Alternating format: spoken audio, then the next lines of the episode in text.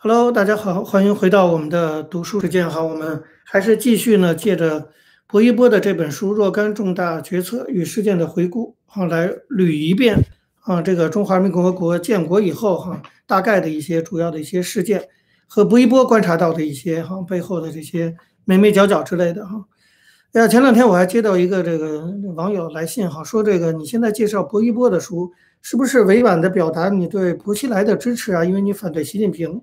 差点没把我给笑死哈，完全想太多了，完全没这回事儿啊！我们纯粹就是讲历史。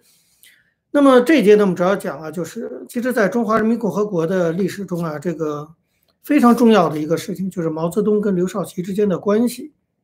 因为实际上，关于文化大革命，这是呃中国当代史上最大的一个事件。关于文革的起源，有各种各样的说法，其中一个主要的说法就说毛发动文革就是为了斗刘。大家可以想想看啊，文革六六年开始的，啊，那个建国一九四九年，十七年之后才开始逗留。在这十七年中，毛泽东跟刘少奇到底什么关系？毛忍了刘十七年，到底为什么？为什么那就不继续忍下去，忍到死就算了？然后呢，到第十七年忍不住要把刘杀了啊！这个毛刘的矛盾是理解中国共产党哈这个几十年统治中的一个很重要的关键。其实呢，毛泽东和刘少奇的矛盾很早就开始了，非常非常早就开始。虽然毛泽东思想也是刘少奇提出来的，啊，刘少奇当然是很崇敬毛泽东的，但是两个人呢，这个治国的理念是完全不同，主要的分歧就是治国理念。早在一九四八年的时候，根据薄一波书里的这个回忆哈，早在一九四八年，刘少奇在党内就提出来说，这个我们建国以后。不能太早的采取社会主义，也不能太早的消灭资本主义，得留一会儿。在四八年的时候，他讲这个话，毛泽东是同意的。那个时候两个人没有分歧，毛泽东也觉得不能过早搞社会主义。毛泽东还补充说：“说到底何时开始全线进攻？也许全国胜利后还要十五年吧。”你看，毛泽东还也画了个线儿哈，就是他说建国四九年以后过十五年我们再搞社会主义，前十五年我们还是要搞资本主义。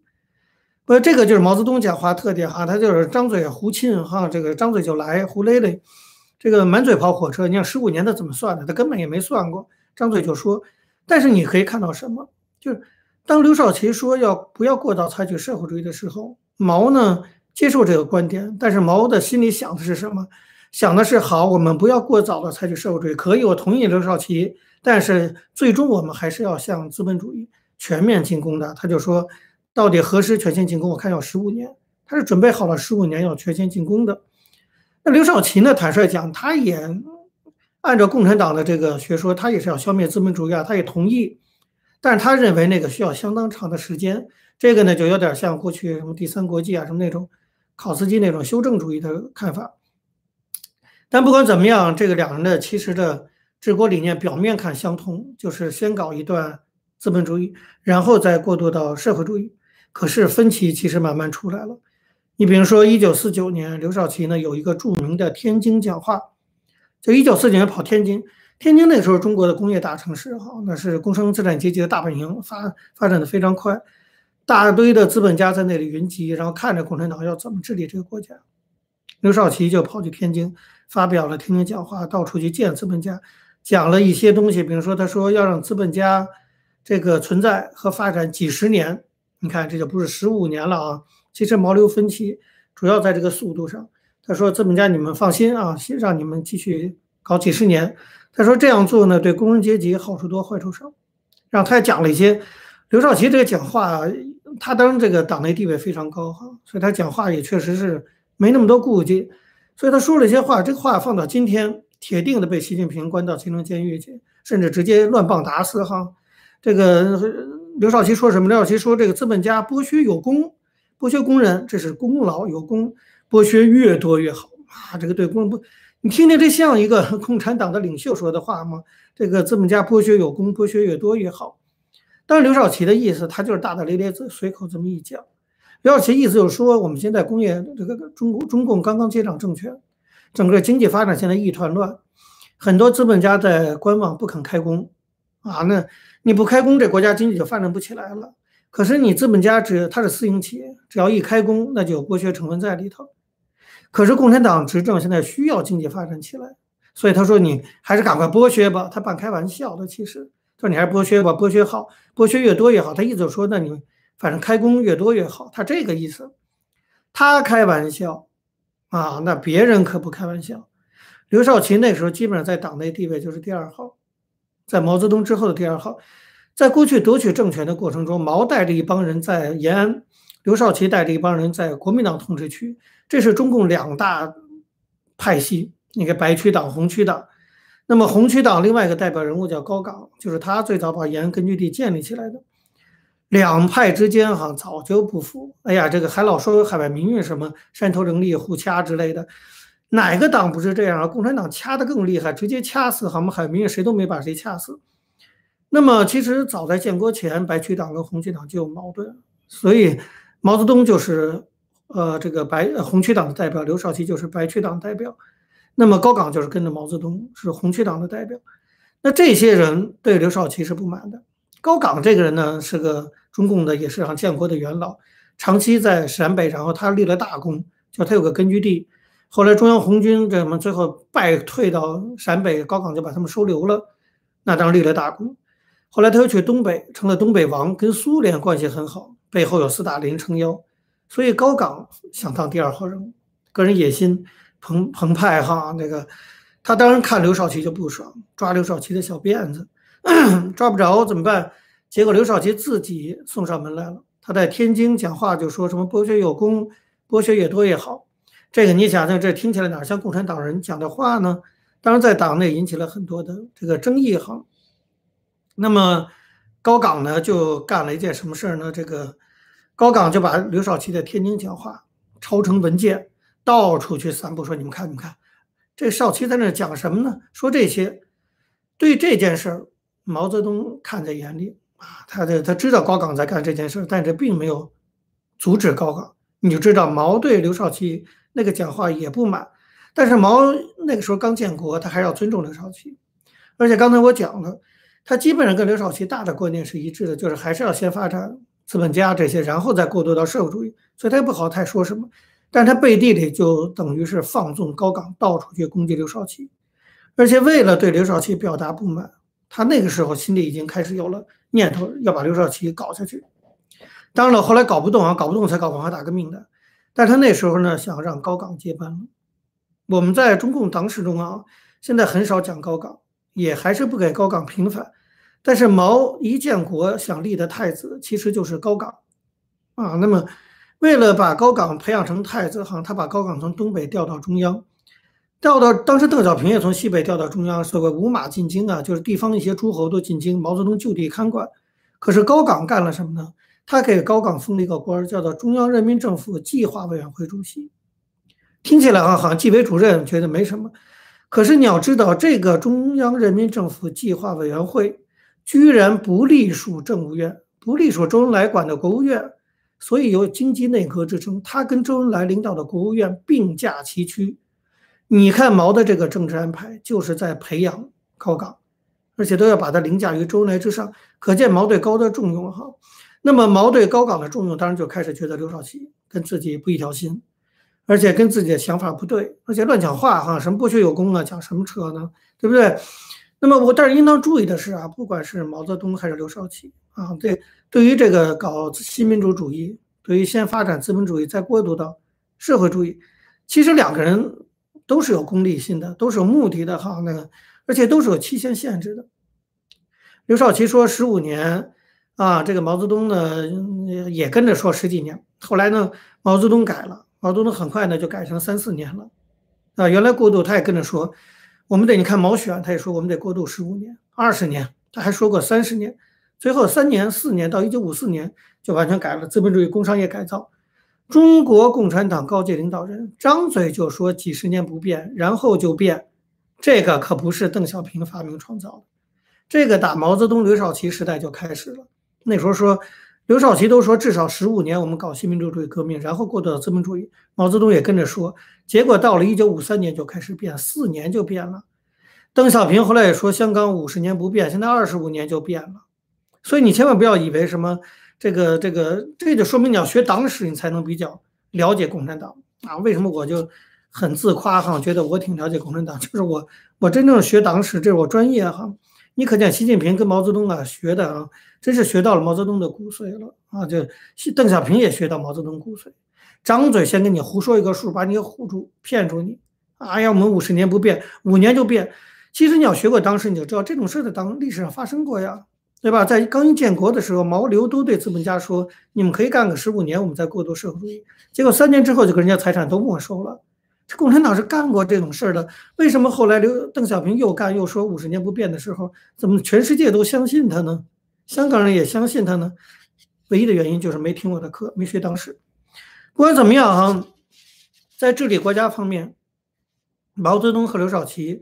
一建国就产生了分歧，四个啊分歧啊，我们总结一下，这个薄一波在这本书里啊，专门也讲到了这个，他把它总结成四个方面。第一个呢，就是关于私营工商业，关于私营工商业，毛泽东强调要节制资本，管着点资本家；刘少奇强调呢，要让资本家剥削有理，剥削有功，越剥削越好，那就是要发展这个私营经济。这是私营工商业两个人观点就不一致。另外，农民的问题，毛泽东就主张搞合作社，最后就搞了人民公社嘛。那么刘少奇一直主张保留农民私有制，这个我们以后还会讲到。就后来搞土改的时候，对农民问题两个人观点也不一样。刘少奇主张私有制，毛泽东主张合作社。然后第三个关于工业发展，毛泽东呢一面倒向苏联啊，主张这个这发展重工业为主，跟苏联学。刘少奇呢主张发展农业和轻工业为主。这个两人观点完全不一样。第四个叫时间问题，什么时候变？那个毛泽东呢？刘少奇主张搞十五年，对不对？毛泽东呢？到一九五二年就开始提出要向社会主义变，五三年就说非变不可，五四年就变了。所以，不管是私营工商业，还有国营工业发展，还有农民问题，还有整个的治国理路的这种转变的问题，毛泽东和刘少奇，你看一开始就分歧非常的大。而且可以说是全面性的分歧，就两个人在如何治理中国的问题上发生了全面的分歧，而且针锋相对。那这个毛一个是管这个最高领袖哈，当然刘少奇是主要管党，那周恩来管政府那都排到后头去。那么这个党最大的两个大人毛泽东跟刘少奇之间打头就开始不和，你想这个党他能好得了？所以接下来几十年中共党内就是腥风血雨，就是从这儿来的。啊，这是我们要讲的哈一个部分，就是一开始建国一开始，毛泽东跟刘少奇就有了心病，在整个治国理念上就有了严重的分歧。那么接下来讲刚刚建国哈，那个薄一波是搞财经的，所以他基本上主要讲的是财经问题。当时遇到一个很大的财经问题，就是通货膨胀。大家知道这个在国民党统治的时候，蒋经国来打老虎，就是要想制止通胀，根本制止不住。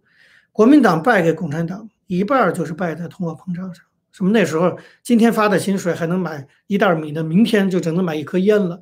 那个膨胀到了，这金圆券改革也失败，膨胀到了吓人的地步啊！那老百姓完全对国民党失望。这国民党的经济搞不好，那是他丢掉江山很重要的原因。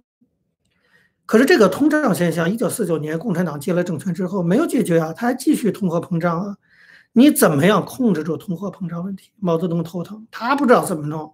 对吧？他成天抠着脚丫子，对吧？他哪他根本兜里也没钱，他吃想吃什么抓过来塞嘴里，对吧？想穿什么抓过来，想弄谁弄谁，他没这个经济概念啊。刘少奇呢，其实也是搞这个意识形态工作，也没什么经济概念。这个时候就从东北调了一个人，这个人就是我讲陈云。陈云一直在东北，他把东北就搞得非常好。他在东北就东北后来就成了中共解放整个中国哈，就是就是这样，中国整个大陆沦陷的后勤基地。陈云把东北搞得很好，所以当时中共为了稳定住整个经济发展，做了几件事情。为了解决通货膨胀问题，为了降低物价、稳定经济，干了几件事。因为经济不稳定住，政权就稳定不住。那么我们来看看干了哪几件事。第一件事就调了陈云到北京，主管全国财经工作。当时呢，中央成立了叫中央财经委员会，这个财经委员会就是陈云担任主任，来统一管整个中国的经济稳定问题。这位。薄熙来他爹薄一波就担任副主任，所以薄一波很早就是陈云的人马了。这件事到了八九年的时候就看得更清楚了，当然是后话，我们再讲啊。那么陈云一来了这个中央财经委员会，立即做了几个决定：第一，规定全中国所有的公粮、税收，中国还是有些税收，还有海关的啊，那时候海关还英国人呢。呃，库存的物资，还有公营企业的利润，所有的这些哈，公家的这些收入，一律收归国库，中央掌握。陈云干的第第一件事，铁腕经济沙皇就是这么来的。这个有点像后来的中基哈，那么完全由中央来掌握这个财政调拨，啊，不能让地方开展弄小金库。第二，陈云下令，所有企事业单位的现金啊，如果你企业企业也好，事业单位你有些现金。不许存在，你现金哈放像现在贪官似的放家里堆着，所有现金必须存入国家银行。为什么？因为人民币没人理它。那么现在把所有的现金都换成人民币存入国家银行，慢慢奠定人民币的基础，也让国家有钱可花。国家没钱呢，所以陈云到了之后下令，现金必须存入国家银行，存入国家银行，国家才可以用吗？第三个，陈云下令，贸易物资的调动统一由中央贸易部决定。地方上不可以随便的调动贸易物资，基本上陈云的经济沙皇的做法就是把所有的财经统统收归中央，由中央统一调拨。这个当然是个计划经济的做法，就开始已经建立计划经济。可是另一方面讲，你想想看，当时经济情况那么乱，这个做法确实有效的整顿了经济，很快的就让中国的这个经济稳定下来了。那第二个就是物价问题，这个物价问题啊，主要体现在上海。我们知道上海是中国的经济枢纽，比天津还重要，所以稳住上海就稳住全国。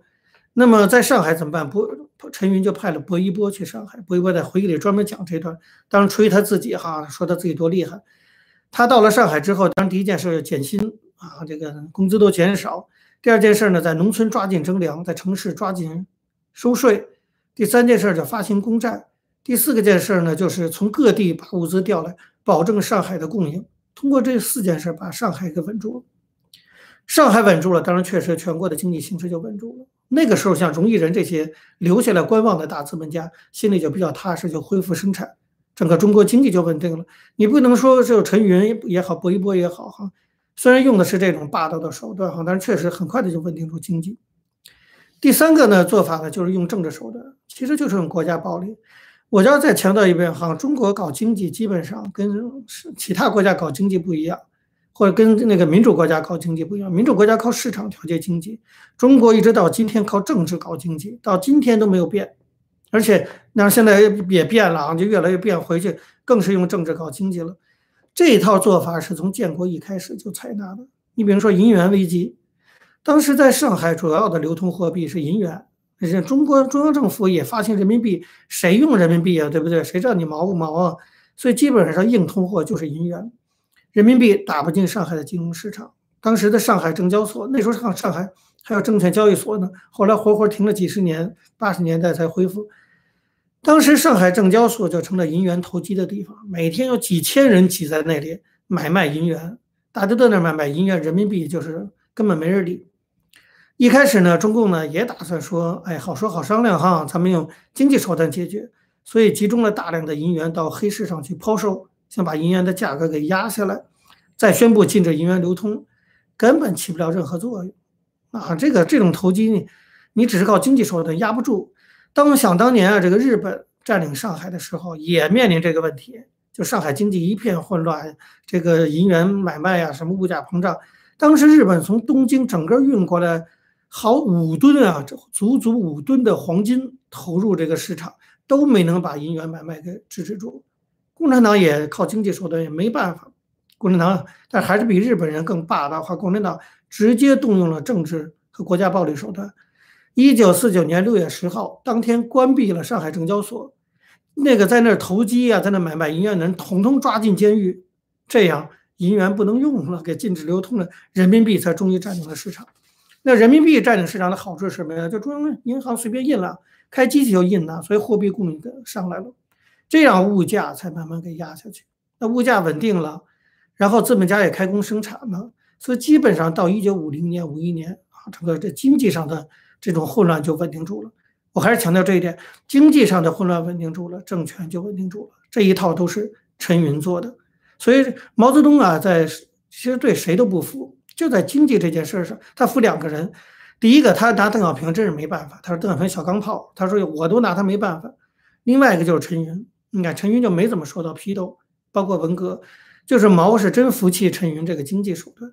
所以后来到了八十年代，中国搞经济改革开放，基本上陈云在还有陈云周围的那帮人，就是薄一波啊、姚依林啊这些人，都陈云派系的，掌控就跟邓小平、赵紫阳、胡耀邦这个就形成了两派的这种冲突。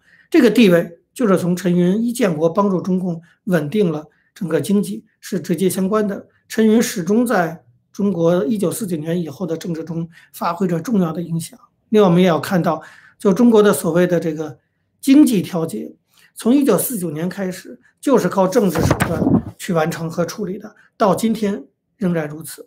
好，那今天课本就到这儿，然后接下来我们再去讲这个建国以后遇到的其他的一些问题。那么我们有其他的这个这个学员还有缴费的，我们可以回到脸书的我们学习平台上啊，继续这个呃讨论。哎，另外我再要说一下哈，就是当然有些呃朋友交学费啊，或者当然我们也做节目也挺不容易的哈，也还是希望。都有一些赞助啊、抖内啊一些。那最近我还专门是有接受一个网友的建议哈，就是开通了数字货币。一会儿我会在这个节目下面哈有数字货币。如果你有国内的朋友，你想保密的来来捐款支持的话，可以通过数字货币。好，那到这儿，谢谢大家。